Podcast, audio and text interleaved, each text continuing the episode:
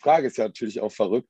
Was hat eigentlich dein Vater gesagt zu den ganzen Sachen, die du dann neu eingeführt hast? Weil seitdem du da bist, gab es ja schon einige Veränderungen. Ja, manchmal war ich ihm zu wild, aber dadurch, dass ich in der Direktion auch gearbeitet habe und da auch sehr, sehr viele kannte oder kenne, immer noch kenne, wusste ich eigentlich immer,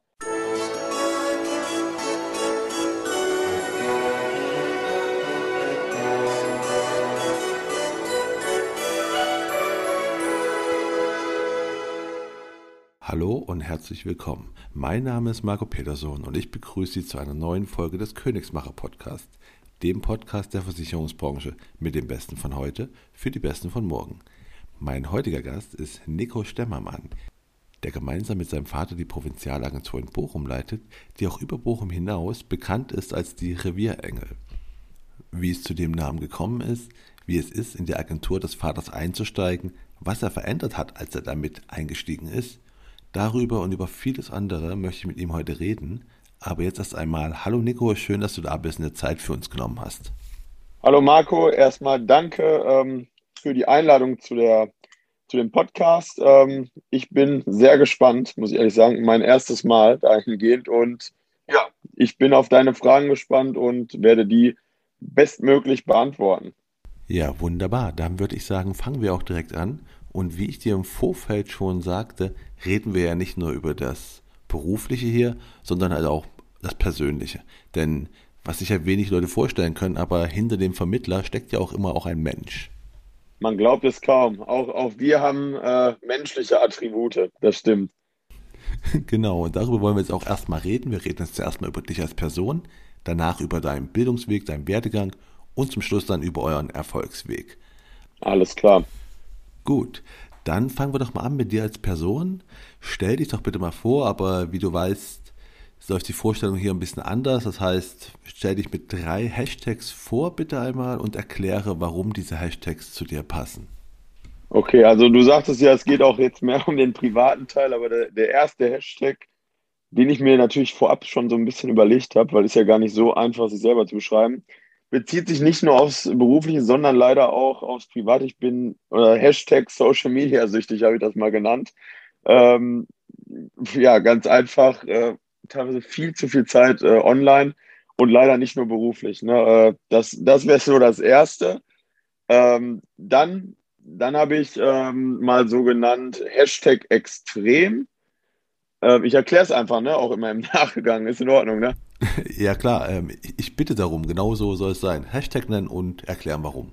Ja, extrem. Ähm, ja, im privaten Bereich äh, beziehe ich das eigentlich gerne mal so für den sportlichen Bereich, was weiß ich, extrem in dem, was ich mache. Also ich bin letztes Jahr einfach so nochmal einen Marathon gelaufen in der Corona-Zeit. Ne?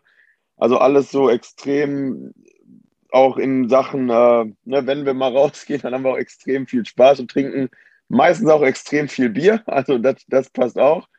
Aber das passt auch fürs Berufliche. Ne? Also ich sag mal, wenn wir was machen, dann machen wir es schon ehrgeizig. Und ja, als Synonym kann man da schon extrem nehmen. Und als drittes mutig. Auch da eigentlich in beiden Bereichen. Einmal natürlich, um im Bereich auch Social Media mal einen anderen Weg zu gehen als vielleicht das, was man vorher kannte, aber auch unabhängig äh, von dem Social Media Bereich ja, versuche ich in meinem Leben eigentlich immer so Sachen zu machen, die ein bisschen anders sind als das, was man so kennt und ja, versuche dadurch Erfolg zu haben. Und ja, bislang fahre ich eigentlich ganz gut mit der Strategie, finde ich zumindest. Ähm, ja, das, das finde ich auch. Zumindest sieht es von außen auch immer ganz gut aus. Aber jetzt nochmal immer kurz zurück eine Rückfrage zu deinem Marathon. Du, du bist einfach mal so einen Marathon gelaufen? Nee, ich habe irgendwie, liegt mir das irgendwie, dass ich laufen kann, äh, also joggen und äh, ja, also laufen kann ich ja auch, aber ich kann, kann kein Marathon laufen, spontan. Ja, und das hat sich irgendwann natürlich in der Corona-Zeit ergeben. Ich spiele eigentlich noch Fußball, aber Fußball gab es ja dann zu der Zeit nicht mehr, wurde ja alles äh, eingestellt und ja, dann habe ich einen, oder mein bester Freund äh, und ich sind dann irgendwie, lass es zwei, drei Wochen gewesen sein, äh, haben wir dann Spaß gefunden am Laufen, waren natürlich so auch durch den Fußball schon sehr fit. Ja, und irgendwann haben wir gesagt, okay, was wäre jetzt hier die Endstufe, also das Extremste und das ist natürlich ein Marathon. Und ähm, ja, dann sind wir innerhalb von drei Wochen Trainingszeiten Marathon gelaufen und auch in einer relativ guten Zeit, finde ich. Also unter vier Stunden, das ist ja das, was man immer so sagt, was schon ganz gut ist. Und das natürlich ohne Training war für uns phänomenal und werde ich bis heute eigentlich auch noch darauf angesprochen, so, ne, dass das sehr extrem war. Ne, und halt natürlich für uns eine mega Leistung auf jeden Fall. Also, das ist es ohne Zweifel. Ich finde es immer noch verrückt, aber okay, jeder, jeder nach seiner Fasson. Ähm, kommen wir zur nächsten Frage. Und die lautet, wenn du ein Emoji wärst, welches wärst du und warum? Ich habe mir mal erlaubt, mehrere zu nehmen, wenn das okay ist. Ja, klar.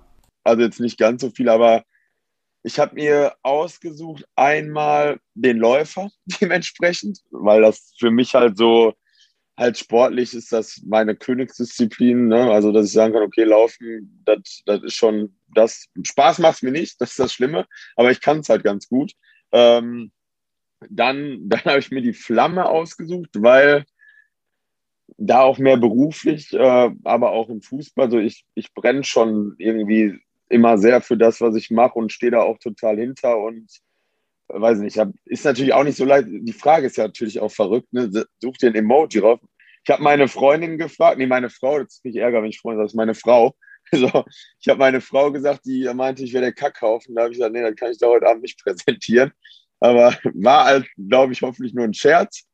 Und ja, das sind so die Emojis, äh, die ich jetzt wählen würde. Also, also ich finde sie passend, also beide von dem, was du bisher erzählt hast. Und natürlich ist die Frage was anderes, aber wir wollen dich auch mal auf eine andere Art und Weise ein bisschen kennenlernen. Ne? Ist ja was Neues, finde ich, find ich spannender, ja, ja. Deswegen kommen wir jetzt auch noch zu vier Entweder-Oder-Fragen, wo ich dir immer eine Frage stelle und du musst auswählen, was es ist. Die erste ist Apple oder Windows? Apple. Okay, das, das ging schnell. Ähm, warum Apple?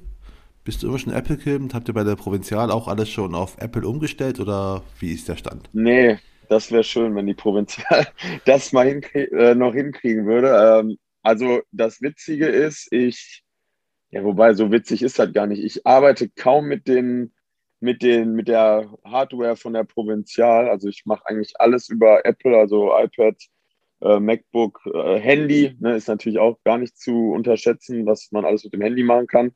Und sage ich jetzt mal, wenn ich was für einen Kunden rechne, das ist das einzige Mal, dass ich an, an Provinzialsachen gehe. Sonst mache ich alles über meine Sachen hier. Und die sind alle von Apple. Gut, dann die zweite Frage. Rap oder Rock? Mm, Rap. Und welche Künstler magst du? Ach, von bis, also ganz, von ganz alten Sachen, was weiß ich, Tupac, äh, bis jetzt hin zu, ehrlich gesagt, auch manchmal Deutschrap, ne? wenn das jetzt nicht ganz so obszön ist, um das mal nett auszudrücken. Weiß ich nicht, finde ich sogar teilweise Capital Bra und so manchmal ganz gut. Also jetzt könnte ich mir jetzt nicht in Dauerschleife anhören, aber so weiß ich, den einen oder anderen Song finde ich dann ganz gut. Aber ja, früher eher, früher waren die Lieder schon besser generell, so Rap-Songs, muss man sagen. Aber gilt auch für Rocklieder, mag ich, also finde ich auch ein paar gut. Ich bin da gar nicht so, so festgelegt. Ne? Aber alles, was so von früher ist, finde ich eigentlich besser als das, was so heute kommt. Wir halten wieder mal fest, äh, früher war alles besser, besonders wenn es um die Musik geht. Ähm, ja, und dann kommen wir jetzt aber auch schon zur, zur dritten Frage. Strandurlaub oder Wanderurlaub? Ja, also das ist ganz klar Strand. Also da bin ich eher so der meine Frau wird wahrscheinlich sagen Wandern, ne, weil wir einen Hund haben und das ihr unglaublich Spaß macht, aber ich bin eher der Typ, lieber dann Sonne, Strand äh, und relaxen, ja. Okay, nur, nur noch mal so für mich zum, zum, zum Mitschreiben. Du, du bist der Typ, der in seiner Freizeit einfach mal so einen Marathon läuft, aber im Urlaub dann doch lieber am Strand rumliegt. Ja, genau. Also, wobei ich auch im Urlaub laufe, so ab und an, wenn das, wenn das mal sein muss, durch den Fußball, aber Nee, ich, ich lieb, liebend gern, liege liebend gern am Strand äh, mit einem mit einem guten Buch. Also da auch dann halt meistens Bücher oder eigentlich immer, die einem irgendwie finanziell was bringen. Also ein Input, jetzt keine Roman oder so. Und ja, das ist so, das so am besten noch irgendwie ein Bier dabei und dann, dann fühle ich mich äh, wohl. Dann ist alles perfekt. Okay, dann kommen wir jetzt zur letzten Frage. Die muss ich natürlich stellen. Du hast schon viel vom Fußball erzählt wohnst auch im Pott und deswegen also die Frage ist halt Schalke oder Dortmund? VfL Bochum. Gut, okay, das, das, hätte ich mir eigentlich auch denken können. Ne? Also, also absolut weder noch. Also VfL Bochum äh, seit seitdem, ja, weiß ich nicht, wie lange schon, seit über, wie alt bin ich jetzt, 30, bestimmt 25 Jahre. Ich war mal, ich hatte mal eine schlechte Phase ganz, ganz früher, da war ich Dortmund-Fan, aber auch nur ganz kurz als Kind. Und dann, ähm, dann wurde ich aber relativ schnell hier ähm, ins, äh, ja, vom Ruhrstadion, so wie das hier bei uns heißt, äh, geimpft und war dann seitdem Bochum-Fan und bin es immer noch sehr viel leid, aber jetzt in der ersten Liga natürlich sehr, sehr schön, dass wir da endlich mal angekommen sind, wieder nach elf Jahren, wohlgemerkt. Ja, stimmt ja eigentlich, ne? Also im Prinzip steht er vor Schalke, ne? Wir sind rein theoretisch äh, oder auch praktisch jetzt die, der zweitbeste Verein im, im Ruhrgebiet. Ja, das stimmt. Ja, und dann kommen wir jetzt eigentlich auch schon zur, zur letzten quasi privaten Frage. Du hast auch schon viel vom, vom Fußball erzählt und so mal. Was, was wolltest du mal in deiner Kindheit werden? Wolltest du, wolltest du Fußballstar, Fußballprofi werden oder war schon immer klar, dass du irgendwas mit Versicherung machst, weil du, du kennst es ja quasi aus der Familie? Absolut nicht. Also bei der Frage sind auch so ein, zwei äh, Antworten eigentlich, die ich da geben müsste. Also ja, natürlich will man, äh, was weiß ich, gerade in den ganz jungen Jahren Fußballspieler werden. Das war mir eigentlich immer klar, dass ich das werden wollte. Ähm, irgendwann, gut, weiß man dann, wenn man älter ist, okay, es hat dann vielleicht doch nicht gereicht, bis äh, ganz, ganz oben. Und dann wollte ich mal eine Zeit lang Koch werden. Warum auch immer. Aber weil, ja gut, ich weiß warum, weil ich esse sehr gerne. Ähm, also auch sehr gerne äh, auswärts in Restaurants und da hat sich aber auch zerschlagen, ne? weil ja, irgendwie war es dann doch nichts, weil der Job Koch ist, glaube ich, sehr, sehr schwierig, da erfolgreich zu werden und deswegen war das dann irgendwann auch nichts mehr für mich. Habe ich dann auch ad acta gelegt und dann ja, dann war es sogar irgendwann Zahnarzt, weil meine Mutter ist Zahnärztin, äh, das nochmal dazu. Und ja, dann wollte ich kurz, ich hatte so eine Phase, wusste ich gar nicht, was ich machen soll. Und dann war es natürlich einfach zu sagen, okay, ich mache das, was irgendeiner aus meiner Familie macht. Äh, bin dann da, aber äh, haben sie mich nicht angenommen an dieser Uni, Gott sei Dank. Ja, und dann habe ich gesagt, komm, wenn gar nichts mehr geht, dann Versicherung. So war das in etwa. Also, also etwas überspitzt gesagt, standest du vor der Wahl zwischen zwei unbeliebten Berufsgruppen und am Ende ist es der Versicherungsvermittler geworden. Ja, genau. Und dann halt Genau, und dann halt auch durch, durch den Papa natürlich bedingt, äh, habe ich es mir natürlich einfach gemacht, okay, wenn nicht Zahnarzt geht, dann, dann Versicherung. Und das ist auch der Grund, warum ich dann da am Ende gelandet bin. Und ja, auch froh darüber, sehr, sehr froh sogar. Ja, und ich vermute mal auch, dein Papa ist froh darüber, weil du trittst ja im Prinzip in seine Fußstapfen. Was kann man sich mehr wünschen? Ja, der ist, äh, dadurch, dass das muss ja nicht immer heißen, dass man zusammenarbeitet und alles gut läuft, so wie es jetzt bei uns ist, wussten wir auch nicht vorher, aber wir sind beide sehr, sehr zufrieden, also sehr, sehr glücklich darüber. Ähm, er sogar auch, obwohl er nicht so oft äh, vor anderen spricht er immer sehr gut über mich, aber wenn er mit mir irgendwie spricht, dann meistens äh, viel halt äh, negativ, also jetzt aber auch nicht immer böse, so, sondern eher so das, ja, eher so ein bisschen motivierend. Aber er hat in seiner witzig, weil ich es gestern noch durchgelesen hatte. Ich hatte gestern Hochzeitstag, deswegen äh, habe ich mir die Rede von ihm nochmal durchgelesen zu meiner Hochzeit. Und da stand drin, dass er ja sehr stolz ist, dass ich den Weg mit ihm gesucht habe, weil ich ja auch woanders hätte arbeiten können, durch mein Studium halt, meint er dann in die Richtung. Und das fand ich dann doch schon mal ganz, ganz schön, dass er das doch mal irgendwann zugegeben hat. Ach so, du hast es also studiert, dann äh, da sind wir auch schon mal beim Thema. Wie, wie ist denn überhaupt dein, dein Bildungsweg gewesen? Ausbildung, Studium, wie bist denn du da eigentlich so reingekommen jetzt genau in die Versicherungsbranche? Ja, genau. Also irgendwann war es dann so, dass mein Vater gesagt hat, okay, bevor aus dem gar nichts mehr wird, äh, es gibt aus, bei der Provinzial, was, was mega ist, und das gibt es auch bis heute noch, äh, die bieten halt ein duales Studium an. So heißt äh, Ausbildung und Studium, Studium in einem und es gab irgendwie nur drei Plätze, zwei für den Innendienst und einen für den Vertrieb. Ja, und äh, gut, dann hat er mir das erzählt und meinte, ja, hier, ne, alles klar, wenn du äh, das machen willst im Vertrieb mit Studium, gibt, glaube ich, nichts Besseres. Das war aber zu dem Zeitpunkt so duales Studium, war noch relativ frisch, so dieses Thema. Und ja, dann habe ich gesagt, ja, okay. Ähm, ähm, von, von wann genau reden wir, wenn du sagst damals? Äh, ja, gut, damals hört sich jetzt aus meinem Mund so, so irre an. Ich bin ja erst 30, aber wann war das? Ich habe 2012 muss das gewesen sein. Na, so, so in etwa, ja doch 2012, ja, und dann, Ja, dann haben, dann habe ich natürlich, muss man ja auch ehrlich sein, natürlich den einen oder anderen Schritt da übersprungen, wahrscheinlich als jeder andere äh, Teil, äh, Bewerber. So, das bringt halt Vitamin B mit sich, ne, wo ich früher immer ja nie gerne drüber gesprochen habe, denke ich heute, okay, wenn man das hat, muss man es irgendwie nutzen. Äh, weil früher war es immer so, ja, was weiß ich, hat man sich so, boah, ich habe das vielleicht nur bekommen, weil mein Vater mich da reingebracht hat. Was natürlich im Nachhinein meinetwegen so sein kann. Klar musste ich ja auch Tests machen, die waren auch äh, alle positiv, also so die typischen Assessment Center Sachen.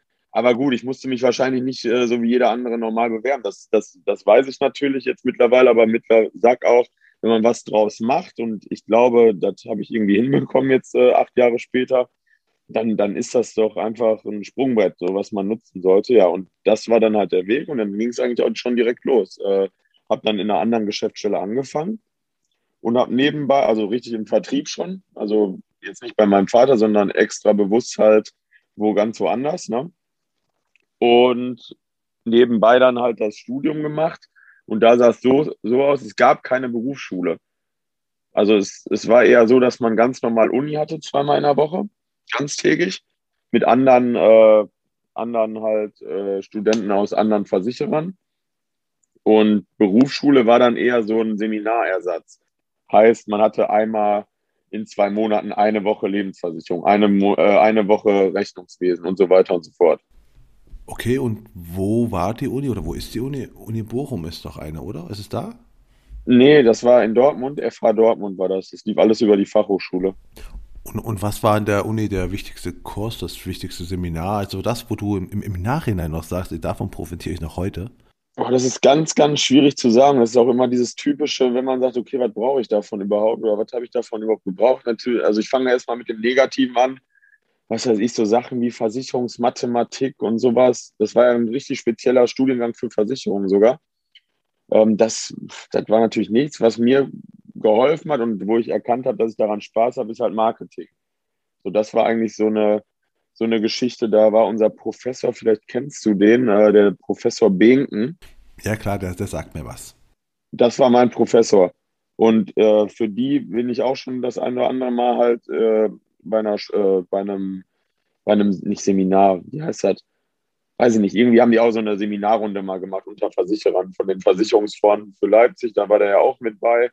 Und zudem habe ich ja jetzt schon länger nicht mehr Kontakt, so ein, zwei Jahre, aber das war so ein Kurs, wo ich sagen würde, der hat mich nach vorne gebracht und das fand ich einfach am interessantesten. Aber grundsätzlich muss ich sagen, hat sich die Uni auf jeden Fall gelohnt, weil du halt so Sachen lernst wie Planung und wie du dich selber strukturierst. Und da habe ich gemerkt, okay, das, das ist so für den Alltag jetzt bei uns, auch so was Zielsetzung angeht, gerade bei uns in der Agentur, ne, weil wir haben natürlich Ziele ist das mega wichtig. Und da merke ich, das war bei meiner oder bei der Geschäftsstelle von meinem Vater vorher nicht so krass. Die waren auch immer gut, aber irgendwie ohne Plan. Hört sich jetzt böse an, aber war irgendwie so. Und ich habe da echt eine Struktur so ein bisschen reingebracht und das hat viel vereinfacht. Das, das gibt mein Vater, glaube ich, bis heute auch zu, dass es wirklich so ist. Ähm, und das war der Vorteil von dem, von dem ganzen Studium, dass man einfach dieses Selbststrukturierte hatte und diese Planung und Zielplanung, das, das war ein großer Teil davon, ja. Wo wir doch gerade so beim, beim Studium sind, ähm, stell dir mal vor, du könntest irgendwie ein, einen Kurs entwickeln oder irgendetwas bestimmen, wo du sagst, das ist ein Kurs, den müsste jeder machen, der dieses Studium macht. Was wäre das deiner Meinung nach für ein Kurs? Was sollte jeder, der das studiert, gemacht haben? Ähm, jetzt generell oder jetzt auf die äh, Versicherungsbranche wieder? Äh Nee, schon für dein, für dein Studium, also das, was du studiert hast, wo du sagst, in dem Studiengang kannst du halt ein Thema bestimmen. Was, was wäre das? Also wahrscheinlich mit größter, ich weiß nicht, wie die Kurse jetzt aussehen, aber ich denke mal, der ganze digitale Bereich und da auch halt wahrscheinlich digitales Marketing, wenn man das so nennen mag, ähm, dann ja so ein bisschen so in Richtung Vertrieb, weil viele wissen, glaube ich, gar nicht, so viele haben negativen oder so eine negative Bindung zum Vertrieb, ne? weil irgendwie gesagt wird, ja, Verkäufer ne? und so weiter und so fort wollen einem was auf, äh, aufdrängen und ich sehe das irgendwie ganz anders, weil das habe ich auch im Buch, ich habe ja gerade gesagt, ich lese halt relativ viel in solche Richtungen und in einem Buch stand mal, dass eigentlich jeder was verkauft in seinem Leben. Nicht nur, weil er jetzt irgendwie äh, Supermarktverkäufer ist oder, Ver, äh, oder Versicherer, aber irgendwo verkauft ja entweder jeder sich selbst ne, oder irgendwie man verkauft eine Dienstleistung und deswegen ist Verkauf einfach gar nichts Schlimmes. Und das wird auch in dem Versicherungsstudium gar nicht so, so viel angegangen. Also das Thema Vertrieb. Ne? Also wie es wirklich ist, der richtige, der wahre Vertrieb nenne ich das jetzt mal. Ne? Ein schöner Titel, finde ich gut. Aber ähm, wo wir auch gerade so beim, beim Thema sind, ähm, und du sagst, das wurde euch gar nicht so beigebracht, kannst du dich noch an deinen ersten Kunden erinnern, den du versicherungstechnisch beraten hast? Ja, also mh, wenn, also klar, deswegen erster Kunde so generell war mal irgendwie jemand, der ein Kfz abgeschlossen hat oder so, aber das zähle ich jetzt mal nicht als echten Kunden. Ne? Das war so natürlich aktiv vom Kunden ausgehend, aber ich weiß, dass einer meiner Freunde so, so gesehen mein erster Kunde war. Da ging es um äh, BU. Das war halt relativ am Anfang und boah, ganz ehrlich, mit ganz, ganz wenig Fachwissen, was aber bis heute äh, anscheinend doch alles, oder ich weiß bis heute, dass alles richtig lief, weil der immer noch mit dem Vertrag äh, bei uns versichert ist. Und äh, ja, aber man merkt, äh, was mir halt so, jetzt mal unabhängig von der Frage, mir, mir, also ich merke sehr viel, was ich früher einfach, sag ich mal, vertrieben habe äh, und wie weit das Wissen jetzt mittlerweile geht. Also man hat so viel mehr Wissen durch die ganze Erfahrung. Deswegen, ähm, ja, kann ich auch jedem nur ans Herz legen, auch wenn es natürlich nervt. Man muss schon fit sein in dem, was man verkauft, ne? weil das ist, es gibt halt so viele schwarze Schafe irgendwie. Ich will mich jetzt nicht selber als schwarzes Schaf damals bezeichnen, weil ich, ich habe die Beratung mit meinem Vater damals zusammen gemacht. Ähm, also muss das ja alles so gesehen richtig gewesen sein, weil der schon ewig dabei ist. Aber es gibt natürlich viele, die jetzt einfach äh, frei auf den Markt kommen äh, durch eine Kurzausbildung. Und ja, man sieht ja auch sehr viel, was jetzt beispielsweise bei mir auf den Tisch kommt, äh, wenn die, ist nicht bei allen so, aber ja, bei dem einen oder anderen Unternehmen, da wo man so Schnellkurse macht, äh, will jetzt keine Namen kennen, ich denke mal, jeder weiß, äh, was gemeint ist. Ja, da ist es halt manchmal sehr oder grob fahrlässig, was da, was da angeboten wird, finde ich einfach. Deswegen ist schon so eine Ausbildung dahingehend sehr, sehr wichtig. Ähm, definitiv. Und ähm, man muss ja sagen, es geht ja nicht mal nur um das Fachliche, das ist zweifellos das wichtig.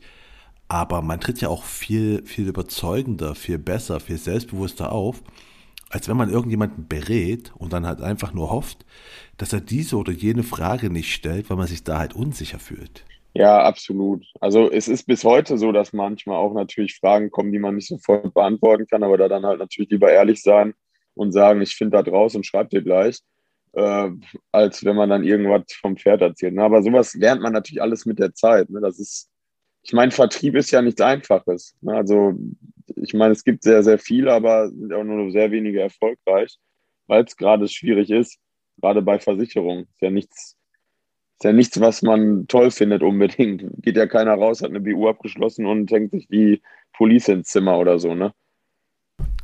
Absolut, auch wenn immer alle wieder erzählen, dass sie Versicherungen sexy machen wollen, machen wir uns mal nichts vor. Das ist halt nicht wie ein Auto kaufen. Ne? Wenn du ein Auto kaufst, setzt dich rein, ähm, dann weißt du, was du gekauft hast, das merkst du bei jeder Fahrt. Bei einer Versicherung hast du halt im besten Fall, ja, hast du halt ein Stück Papier in der Hand. Das war's. Aber um das Thema jetzt mal abzuschließen, also das Thema deine Versicherung, dein Bildungsweg, ähm, wer, wer waren denn eigentlich so in der Versicherungsbranche so deine, deine wichtigsten Mentoren? Also von, von wem hast du so am meisten gelernt und was? Ich denke mal, wenn ich diese Person jetzt nicht nenne, wäre diese Person sauer. Also es ist aber auch so, ein, also eindeutig mein Vater. Hätte ähm, mich jetzt auch stark gewundert, wenn das nicht so ist. Aber äh, gab es denn noch andere, von denen du was gelernt hast? Ja, also klar, es gab immer wieder den einen oder anderen äh, Chef, den ich hatte, äh, weil ich habe ja nicht nur in einer, in einer Geschäftsstelle gelernt, sondern ich war auch in einer ja, im Angestellten-Außendienst nenne ich das mal, also in der, äh, ja, ist ja so eine ähnliche wie eine Unternehmensberatung halt für die Geschäftsstellen. Der Chef, äh, der war auch äh, sehr fördernd für mich, äh, aber auch in den anderen Geschäftsstellen. Also eigentlich immer die einzelnen Geschäftsstellenleiter, die haben mich gut nach vorne gebracht, aber hauptsächlich natürlich mein, mein Vater aus der Branche, klar. Und wie genau haben die dich so nach vorne gebracht? Also jetzt mal nicht dein Vater, sondern die anderen, von denen du gerade sprachst, von der internen Unternehmensberatung, was haben die so dir beigebracht? Der aus dem Angestellten Außendienst? Genau. Ja, generell so, der, ja, so die Art zum, also es ist ja nicht immer nur das Fachliche oder das, das Vertriebliche, wie jemand verkauft. Also bei dem war das ganz stark so, ja, das ganze Mindset oder auch wie der geführt hat, ne? also das Team. Ich fand den als Chef einfach super, so weil ich natürlich auch, äh, es gab, das, Ganze heißt bei uns Bezirksdirektion und da gibt es, äh, was weiß ich, zehn Stück von und dementsprechend auch zehn Bezirksdirektoren. So, und ich fand halt unseren Chef immer am coolsten, weil der, weil der nicht einem so irgendwie das Gefühl gegeben hat, dass der alles kontrolliert, was der macht. So, ne, der hat einem, äh, was man macht, der hat einem echt eine lange Leine gelassen und hat halt wirklich nur nach Leistung beurteilt. Beispielsweise war dem das egal, ob wir Homeoffice damals gemacht haben oder nicht. Andere Bezirksdirektoren, die sagten, Homeoffice wäre das Schlimmste, was es gibt. So nach dem Motto, ja, und heute durch Corona sieht man mal, äh, fast jeder macht Homeoffice. Also, weiß nicht, die ganze Art, wie der geführt hat, so wie der das Team unter Kontrolle hat, das war, das hat mir irgendwie imponiert und das habe ich oder versuche ich auch heute halt an unser Team auch so ein bisschen weiterzugeben. Genau das wäre jetzt nämlich auch die Frage gewesen. Was hast du denn von ihm so mitgenommen? Ich vermute mal, dass man nicht alles kontrollieren muss und Leuten vertrauen muss. Ja, genau, du musst einfach Vertrauen haben und das ist das auch so wie wir, also mein Papa und ich äh, das steuern bei uns im Büro. Wir haben großes Vertrauen an jeden Mitarbeiter und klar, wir werden nach Zahlen gemessen äh, und wenn das alles läuft, uns ist das egal, ob einer 12, 16 oder zwei Stunden arbeitet, wenn er seinen Job gut macht. Ne? Also das, das läuft alles nach Vertrauen, also absolut. Ja, super. Genau, genau so sollte es ja auch eigentlich sein. Ähm, aber sag mal, wann, wann bist du eigentlich in die Agentur von deinem Vater gekommen, beziehungsweise seit, seit wann arbeitet ihr zusammen? Ähm, ich bin, lass mich lügen, ich habe seit 2018 bin ich äh, Agenturleiter, also jetzt seit drei Jahren, mit ihm dann auch zusammen. Ah, okay. Und dann habt ihr gemeinsam Revierengel erfunden oder aus der Taufe gehoben oder gab es das schon? Ich habe ja in der Einleitung schon erzählt, ihr seid ja deutschlandweit oder zumindest weit über Bochum hinaus als Revierengel bekannt. Ähm, wie kam es dazu? Erzähl doch mal, wie, wie, wer hat das erfunden? Nee, das, das war, da muss ich sagen, das war nur von mir absolut. Nein, äh, Spaß, das ganze Team hing ja dann irgendwie dran. Nein, als ich oder als es irgendwann klar war, dass ich da in die Geschäftsstelle äh, komme als Partner, ähm, und zu dem Zeitpunkt habe ich auch meine Masterarbeit geschrieben, weil ich habe nach dem Bachelor äh, über die Provinzial noch einen Master abends gemacht, im Abendstudium.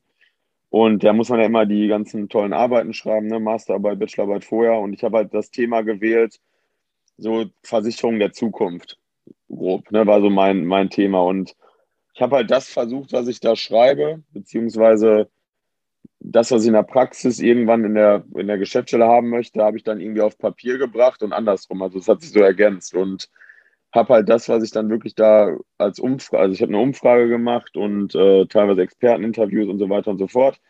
Und die Ergebnisse habe ich versucht umzumünzen in die Praxis. Und ja, daraus ist dann halt ein, ein Baustein war halt Social Media. Neben dem Baustein äh, ja, Außendarstellung, ne? also wie sieht die Geschäftsstelle überhaupt aus, weil das ist uns auch sehr, sehr wichtig, dass wir ja ein cooles Büro irgendwie haben. Ne? Und das, das haben wir auch jetzt hinbekommen, ne? dass wir viel digital arbeiten, nicht so, also ich nenne das jetzt mal grob verstaubt, sondern dass es sehr, sehr frisch aussieht. Wir haben eine Theke, ne? wir haben teilweise eine Bar gehabt, wir haben eine riesen Flipchart, wir haben diese Neonschilder da, wo Revierengel draufsteht. Also wir versuchen das schon ein bisschen entspannter für den Kunden zu gestalten, aber auch nicht so, dass es zu entspannt ist. So Büroatmosphäre ist uns natürlich schon wichtig.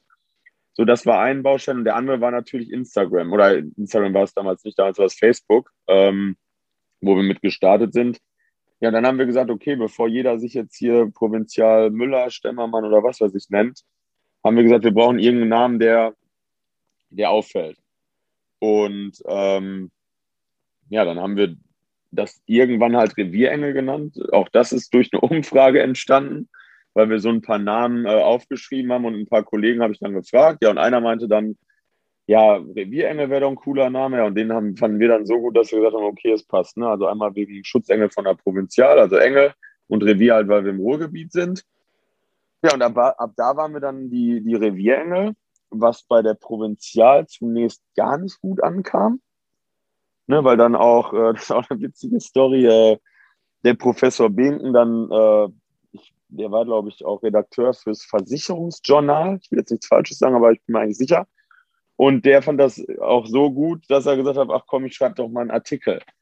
Ja, und dann stand da halt sowas drin wie die verstaubte Provinzial. Es gibt eine neue Geschäftsstelle, die äh, den modernen Weg geht, die Revierengel. Ja, das fand die Provinzial natürlich gar nicht toll zu dem Zeitpunkt. Ähm, aber das ist auch so zu verbinden dann beispielsweise mit diesem Hashtag mutig. Ich habe einfach gesagt, okay, ich will was anderes machen, ich will mich anders nennen. Äh, ich stehe trotzdem zu 100 Prozent hinter der, äh, hinter der Provinzial, gar keine Frage, also absolut, auch stolz dafür zu arbeiten.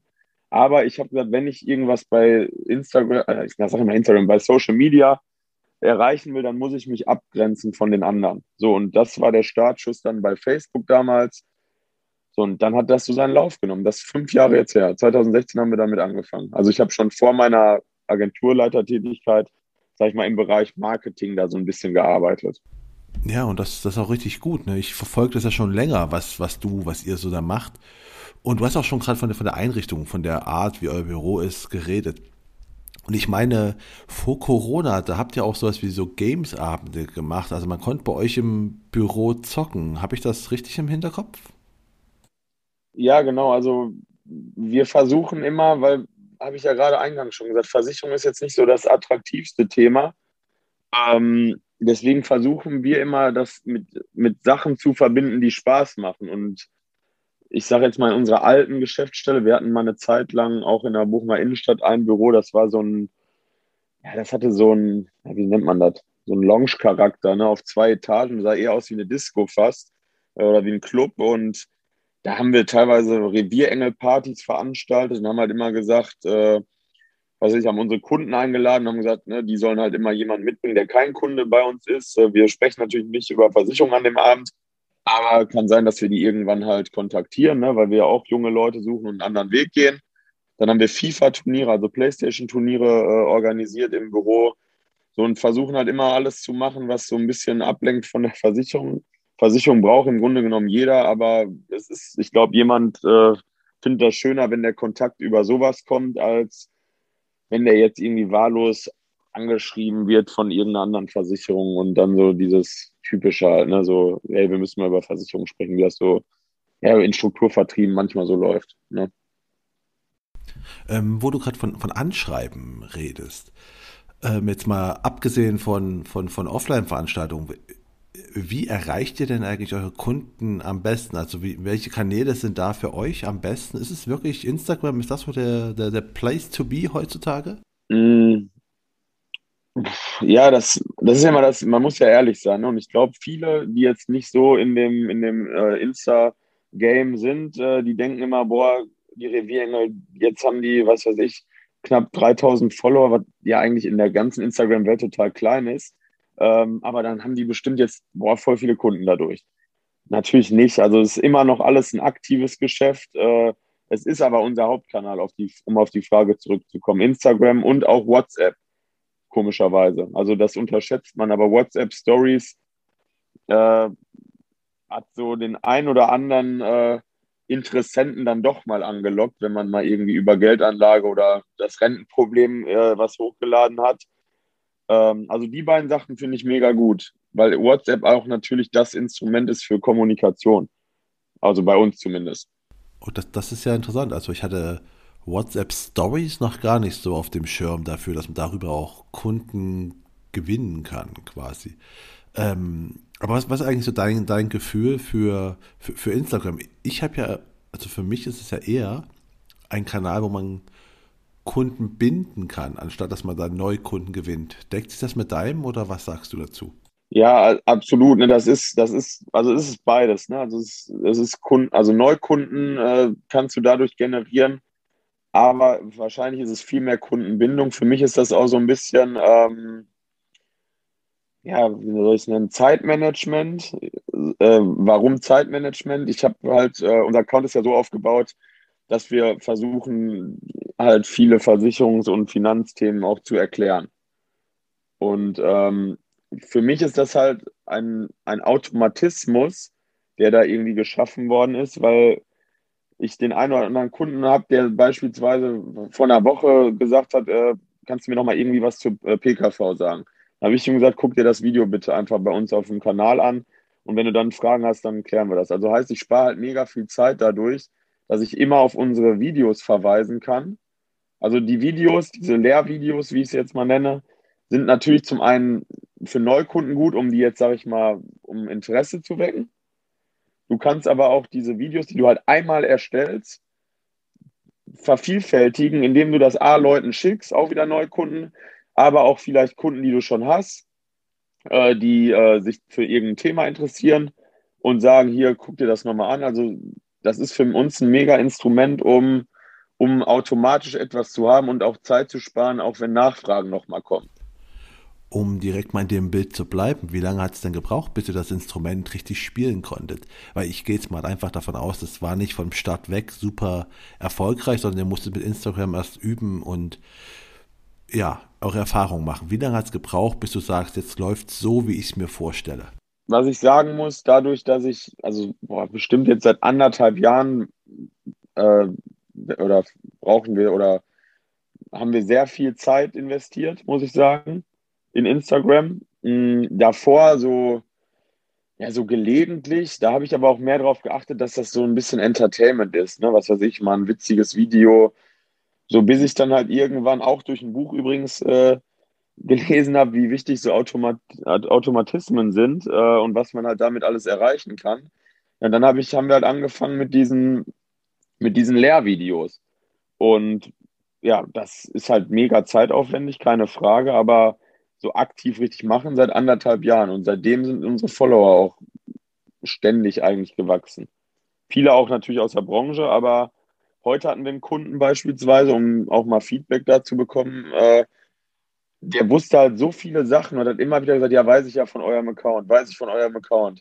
Und wir sagen ja immer so, was weiß ich, so, ich nenne das jetzt mal Signature Moves wie gute Rendite, sagen wir immer am Ende. So, der ist heute rausgegangen und hat zu uns gesagt, nicht Tschüss, sondern ach jo, und gute Rendite.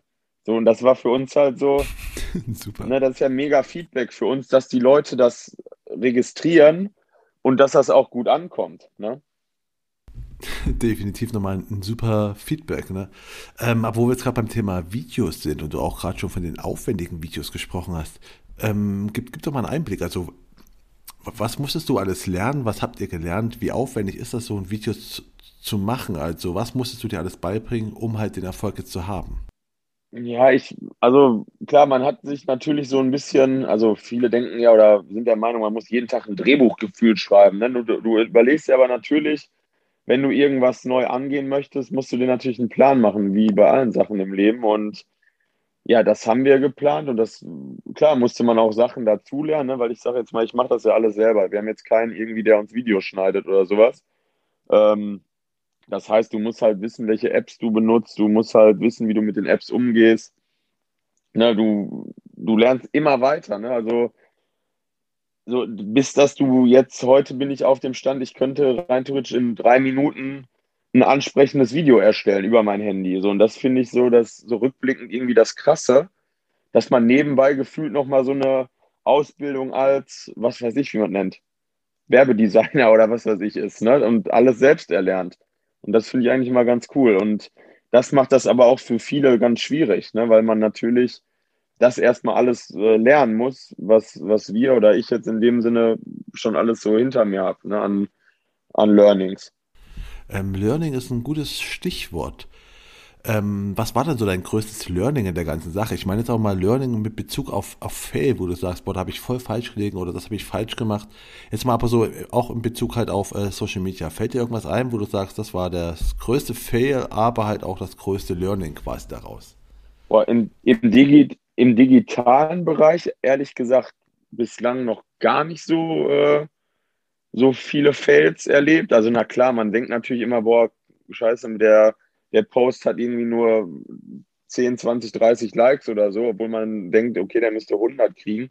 Aber davon bin ich auch schon lange weg. Für mich zählen eigentlich immer nur die Aufrufe mittlerweile, weil die Likes, ich habe auch das Gefühl, vieles durch Algorithmen äh, bestimmt. Ähm, deswegen kann ich da gar nicht sagen, so wirklich, äh, dass ich da einen richtigen Fail habe. Ein großer Fail ist, dass wir viel zu spät angefangen haben. Das ist ein Fail oder ein Misserfolg. Und wie schaut es aus mit neuen Kanälen? Seid ihr denn da auch schon jetzt zeitiger gestartet, TikTok zum Beispiel? Ähm, ich habe TikTok, aber ich nutze ich nutz das nicht für. Äh, also unser Ziel ist es ja, wie gesagt, Kunden, was du auch schon gesagt hast, Kunden zu gewinnen und äh, Kunden zu binden.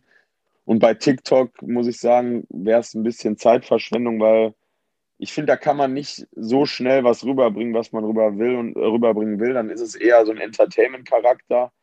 Und so viel Zeit haben wir nicht, weil wir müssen ja ehrlich gesagt auch ein bisschen Vertrieb machen. Ne? Das, das, das fällt ja auch nicht äh, weg. Und wir, wir machen ja auch Workshops äh, jetzt seit, äh, ja, seit ein, zwei Monaten für Kunden, die wir über Instagram halt äh, bewerben.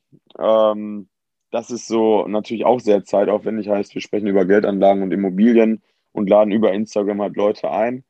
Und deswegen haben wir momentan echt einen straffen Zeitkalender, das jetzt äh, für TikTok und Snapchat, Snapchat jetzt ist, ist ja für sowas vielleicht sowieso Quatsch, aber wir nutzen eigentlich nur Instagram, um ehrlich zu sein. Und Facebook, da hast du ja gemeint, ihr seid da gestartet. Ist das auch kein relevanter Kanal mehr? Nee, also Facebook kann vielleicht seine Vorteile haben, wenn man in diesen Gruppen da unterwegs ist, äh, Facebook-Gruppen. Aber selber die, die Posts, die ich da mache, die kriegen, weiß nicht, im Vergleich, wir haben teilweise damals organisch weiß ich nicht, 20, 30.000 Leute erreicht mit unseren Posts und sind jetzt, wenn ich das hochlade, kriege ich, wenn ich froh bin, mal ein Like und den mache ich dann am, am Ende des Tages wahrscheinlich noch selber. Also äh, da ist irgend, irgendwas ganz Verrücktes mit dem Algorithmus passiert. Da bin ich ja absolut nicht fit in dem Thema Algorithmen. Aber ich, ich habe da keinen richtigen Mehrwert mehr von, irgendwie. Weil, also wir machen immer die Posts, die bei Instagram machen, laden wir auch bei Facebook hoch aber da passiert jetzt nicht wirklich was. Ich beschäftige mich ja intensiv mit den Algorithmen von Social Media Plattformen, weil ich immer wissen möchte, wie entscheiden eigentlich Computerprogramme, was wir wo sehen und wie bekommt man wo welche Reichweiten und so weiter. Und deswegen hast du auch vollkommen recht. Also es ist definitiv so, dass man bei Facebook weniger Reichweite bekommt, zumindest mit einer Fanseite, als bei Instagram. Was allein schon daran liegt, dass einfach Facebook bzw. der Algorithmus bei Facebook unterscheidet halt zwischen Fanseite und Privatprofil und Fanseiten bekommen automatisch geringere Reichweiten. Bei Instagram ist es ihm egal, ob der Nico Stemmermann postet oder Revierengel. Reichweite ist, ist identisch. Deswegen ist es da spannender. Aber das nochmal am Rande. Ähm, was mich noch interessiert hat, ist eigentlich, habt ihr denn als ihr so gestartet seid und professionell angefangen habt, Social Media zu machen, habt ihr auch so eine so ganz klare Zielgruppe euch entschieden, wo ihr gesagt habt, okay, die Leute möchten wir erreichen, was weiß ich, nur Anfang 20-jährige Bochum-Fans zum Beispiel? Ich sag mal, genau, nur wir machen nur äh, Bochum-Fans. Nee, ähm, das ist natürlich vollkommen egal. Äh, klar, wir haben gesagt, so alles, was, ohne jetzt jemanden diskriminieren zu wollen, aber alles, was so unter 35 ist, halt bis 18 runter, meinetwegen auch 16, weil das ja auch die Gruppe ist, die bei Instagram unterwegs ist. Äh, aber das natürlich auch die Gruppe, Zielgruppe ist, ja, die man im besten Fall ein Leben lang begleitet am Ende. Also versicherungs- und finanztechnisch. Und wo es mir auch am meisten Spaß macht und ich auch ehrlich sagen muss, da spreche ich natürlich auch irgendwie auf Augenhöhe. Ne? Also das wäre jetzt irgendwie komisch. Klar rede ich auch gerne mit älteren Kunden, so ist das jetzt nicht. Aber da habe ich am meisten Spaß dran. Ne? Und deswegen ist das so diese Zielgruppe, die wir gewählt haben. Ne? Und weil der Bestand, den wir haben, auch, wie es eigentlich wahrscheinlich bei jeder, bei jeder Agentur ist, natürlich sehr veraltet war, was sich aber seit 2016 sehr, sehr krass geändert hat. Also der Anteil der Jüngeren ist deutlich gewachsen. Was hat eigentlich dein Vater gesagt zu den ganzen Sachen, die du dann neu eingeführt hast? Weil seitdem du da bist, gab es ja schon einige Veränderungen. War er mit allem so einverstanden oder? Ja, manchmal war ich ihm zu wild, aber dadurch, dass ich in der Direktion auch gearbeitet habe und da auch sehr, sehr viele kannte oder kenne, immer noch kenne, wusste ich eigentlich immer, ja, dass wenn was ganz Schlimmes würde ich sowieso nicht machen, da habe ich auch nicht gemacht, aber das mit dem Revierengel war schon für den teilweise zu krass und so. Und ich habe es aber einfach, wie gesagt, durchgezogen und habe gesagt, okay, wenn unsere Leistungen dadurch stimmen, so müssen wir einmal mutig sein. So, und das wurde halt durch die. Es ist ja einfach immer so, wenn man Leistung bringt und äh, eine gute Rolle dann spielt im Vertrieb, dann, dann wird das ein oder andere auch mal verziehen äh, vom Unternehmen. Und deswegen war der eigentlich immer auf meiner Seite. Man muss dazu sagen, äh, er ist auch nicht mehr so krass aktiv dabei bei uns. Also klar, das will er jetzt vielleicht auch nicht hören, aber er ist jetzt nicht, äh, er macht vielleicht noch so ja, 10 bis 20 Prozent seiner Zeit, macht er noch äh, bei der Provinzial. Und wie lange hat es so gedauert, bis dein Vater von deinem Weg überzeugt war? Wenn du meinst, am Anfang warst du ihm noch zu wild, wann meinte er so, ah, okay, was mein Sohn macht, ist ganz okay? Auch das ging ehrlich gesagt ganz schnell. Also, sobald oder nachdem ihm klar war, dass das alles so aufgeht, weil wir haben ja also auch ein relativ schnelles Tempo am Anfang gehabt mit all den Sachen, wo wir halt deutlich natürlich schneller waren als alle anderen auch aus der Branche und äh, dahingehend, als er gemerkt hat, okay, es klappt. So für ihn ist halt immer wichtig, dass er relativ schnell merkt, dass es klappt und dass er nicht so viel Gegenwind kommt. Und ja, seitdem macht er alles mit, wo ich ja auch dankbar bin. Ne? Hätte er auch sagen können, dass er sagt, pass mal auf, ich will das hier alles nicht, was du hier Verrücktes machst. Äh, aber er ist immer dabei, er integriert, er ist ja immer integriert, er ist ja auch in den Instagram-Videos dabei und äh, kommt, also der ist eigentlich der, der auch immer mit am besten ankommt, so was so Stories und so angeht. Und deswegen, ich bin da sehr froh drüber, dass das, dass das jetzt so alles ablief und auch weiter so geht, ne? Äh, so weitergeht ist ein gutes Stichwort. Wie, wie geht es denn weiter? Was sind denn so die nächsten Schritte, die nächsten Pläne, die du so, die ihr so vorhabt? Also Social Media und Online-Marketing. Was, was, was plant ihr so für die nächste Zeit?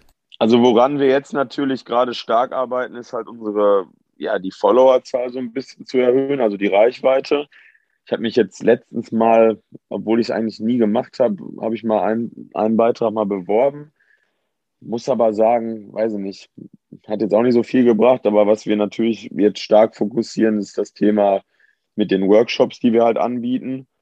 Dass das im besten Fall halt so ist, dass sich wirklich äh, sehr viele Leute für unsere Workshops anmelden.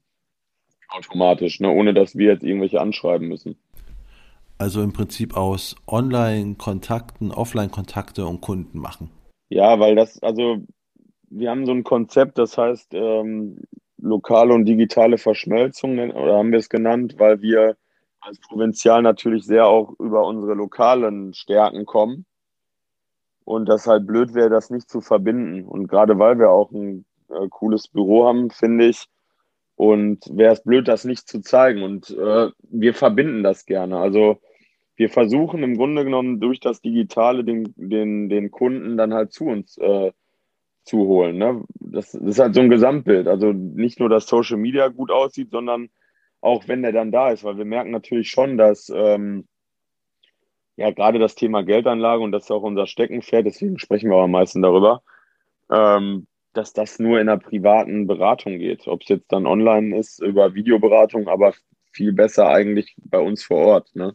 Wo du gerade Videoberatung ansprichst, ähm, habt ihr es eigentlich schon vor Corona gemacht oder erst seit Corona? Ich, ich vermute mal schon vorher, ne? Ja, genau. Also einfach ganz normal über, also ohne mit, mit nicht so viel Schnickschnack, einfach über FaceTime, um ehrlich zu sein. Und äh, dann jetzt irgendwann durch Corona natürlich durch die anderen Geschichten, ne? Zoom, äh, Teams, äh, was auch alles da gibt. Also ich mache das jetzt eigentlich immer mit Zoom weil ich damit eigentlich am meisten oder am schnellsten klarkomme, ne? weil du dann natürlich auch schnell irgendwie mal eine, eine, eine Tabelle oder eine Chart oder einen Rechner auflegen kannst oder eine, ein Whiteboard. Und ja, und vom Kunden kommt das auch oder wird das auch gut angenommen, weil der ja auch seine, seine Komfortzone nicht unbedingt verlassen muss. Ne? Manche haben die auch keine Lust, großartig dann in die Geschäftsstelle zu fahren, gerade wenn die jetzt auch weiter weg äh, wohnen. Äh, dann ist das schon ganz angenehm, dass man diese Möglichkeit hat, auf jeden Fall. Absolut, das kann ich auch als Kunde nur bestätigen. Ähm, und da sind wir jetzt auch langsam am Ende angekommen. Also zum Schluss habe ich jetzt nur noch zwei Fragen an dich. Und die eine wäre, was war denn der beste Tipp, den du zu Beginn deiner Karriere bekommen hast? Also der beste Tipp, so was mir jetzt akut einfällt, war auch mal wieder dann von meinem Vater. Also klar, der natürlich die Versicherungsbranche auch lebt. Und der hat mir immer gesagt, es reicht eigentlich, wenn man fleißig ist. Also ne, es geht natürlich auch irgendwie darum, wenn man einen Job hat, Geld zu verdienen. Und er sagte, okay, selbst wenn du nicht der beste Verkäufer bist, äh, es reicht, wenn du fleißig bist. Also wenn man fleißig ist, kann man, kann man viel erreichen und der Rest kommt eigentlich von alleine. Ne, das war so ein Tipp, den ich immer wahrgenommen habe, äh, weil ja, ne, brauche ich ja nicht erzählen. Es gibt halt viele Sachen, wo man über eine Fleißkarte, ja nicht nur in der Versicherung so, sondern generell im Job, viel, äh, viel wettmachen kann. Ne? vollkommen richtig und das ist tatsächlich überall so. Ne? Fleiß zahlt sich immer aus. Und jetzt kommen wir zur zweiten Frage und die ist einfach, was hättest du denn gern schon gewusst, als du gestartet bist? Beziehungsweise, was, was rätst denn du heute Neueinsteigern oder deinen Azubis so zum Anfang? Was, was gibst du dir mit auf ihren Weg? Also raten auf jeden Fall oder erstmal sagen, dass das mit einer der, der geilsten Jobs sein kann, den es gibt, also gerade auch im Vertrieb. Und ähm, ja, dass es im Moment einfach auch ein Umdenken generell gibt und die dieses Umdenken leben müssen. Ne? Also es ist nicht mehr dieses äh, eingestaubte Image, was, was jahrelang war.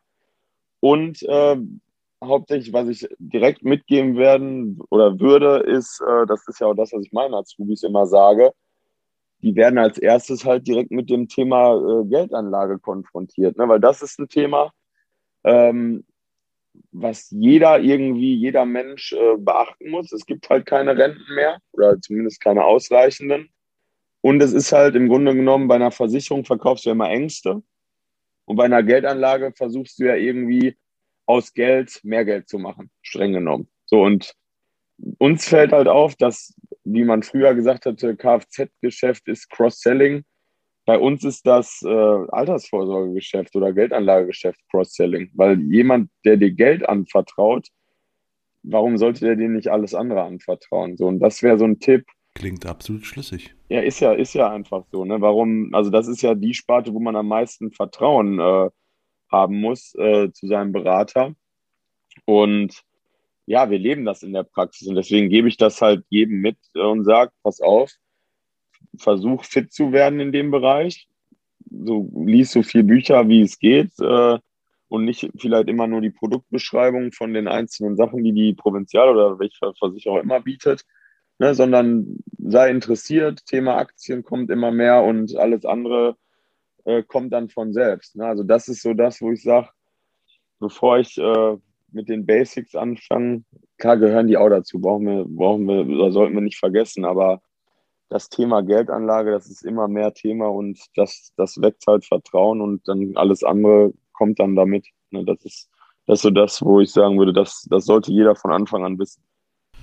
Und jetzt muss ich hier nochmal aus dem Off kurz reinsprechen, denn Nico war einer der ersten Gäste, der ersten beiden Gäste, die ich in der Königsmacherei hatte und habe ihn noch nicht gefragt gehabt, was denn eigentlich die Bücher wären, die er empfehlen könnte. Auf diese Idee kam ich erst später. Ich habe ihn dann im Nachgang gebeten, ob er mir nicht nochmal drei Bücher nennen könnte, die er empfehlen würde. Das hat er auch gemacht und hat mir auch eine Audiodatei dafür zukommen lassen. Und die werden wir jetzt gleich noch mit hören. Deswegen bitte nicht wundern, wenn es gleich ein bisschen komisch klingt, wenn der Ton anders ist. Das liegt daran, dass es eine Sprachnachricht war. Ja, kommen wir zu meinen Top 3 Büchern. Auf Platz 1 ganz, ganz klar äh, Think and Grow Rich von Napoleon Hill. Ähm, zu Deutsch Denke nach und werde reich. Kann man nicht oft genug lesen. Ähm, sehr, sehr viele Weisheiten, ähm, finanzielle Bildung, aber auch, für, auch fürs äh, private Leben. Also mein absolutes Lieblingsbuch. Ähm, Nummer 2 Reicher als die Geistens von Alex Fischer. Stupider Titel, aber sehr, sehr, sehr guter Inhalt. Ähm, Thema Immobilien, Mitarbeiterführung geht auch so ein bisschen in die Tiefe. Also empfehle ich auch äh, ganz stark. Und als drittes, ja, da wird es schwierig, da gibt es halt mehrere Sachen. Ne? Gesetze der Gewinner, Rich Dad, Poor Dad. Da kann ich mich gar nicht entscheiden. Aber die ersten beiden, das sind meine absoluten Lieblingsbücher. Ähm, ja, ansonsten gibt es noch die anderen beiden, die ich genannt habe, aber ja, da wird es schwierig. In diesem Sinne, viel Spaß beim Lesen. Und damit sind wir schon am Ende angekommen. Noch einmal danke an dich, Nico. Danke, dass du dir Zeit für den Königsmacher-Podcast genommen hast und mein Gast warst. Gerne. Es hat, es hat sehr viel Spaß gemacht, vor allem die Fragen am Anfang, die mal so ein bisschen anders waren. Da müsst ihr schon ein bisschen überlegen, aber ich glaube, wir haben es ganz gut hinbekommen. Das glaube ich auch. Und wenn Sie uns zustimmen, dann wird es mich natürlich unfassbar freuen, wenn Sie den Podcast auf der Plattform Ihrer Wahl abonnieren und gut bewerten. Unabhängig davon, ob Sie das tun oder nicht, hier noch der Hinweis, zu jeder Folge gibt es auch ein Gewinnspiel, in dem Sie einen goldenen Königsmacher Podcast Becher gewinnen können. Hierzu müssen Sie nur eine Frage zum jeweiligen Gast beantworten. Wie die Frage heute lautet, erfahren Sie auf den Social Media Präsenzen von Ass im Ärmel auf Facebook, LinkedIn und Instagram. Und damit verabschiede ich mich von Ihnen. Das war die Königsmacher Folge mit Nico Stemmermann. Mein Name ist Marco Peterson. Ich bin Ihr Ass im Ärmel, wenn es um Social Media und digitale Kommunikation in der Versicherungsbranche geht. Bis zum nächsten Mal. Auf Wiederhören.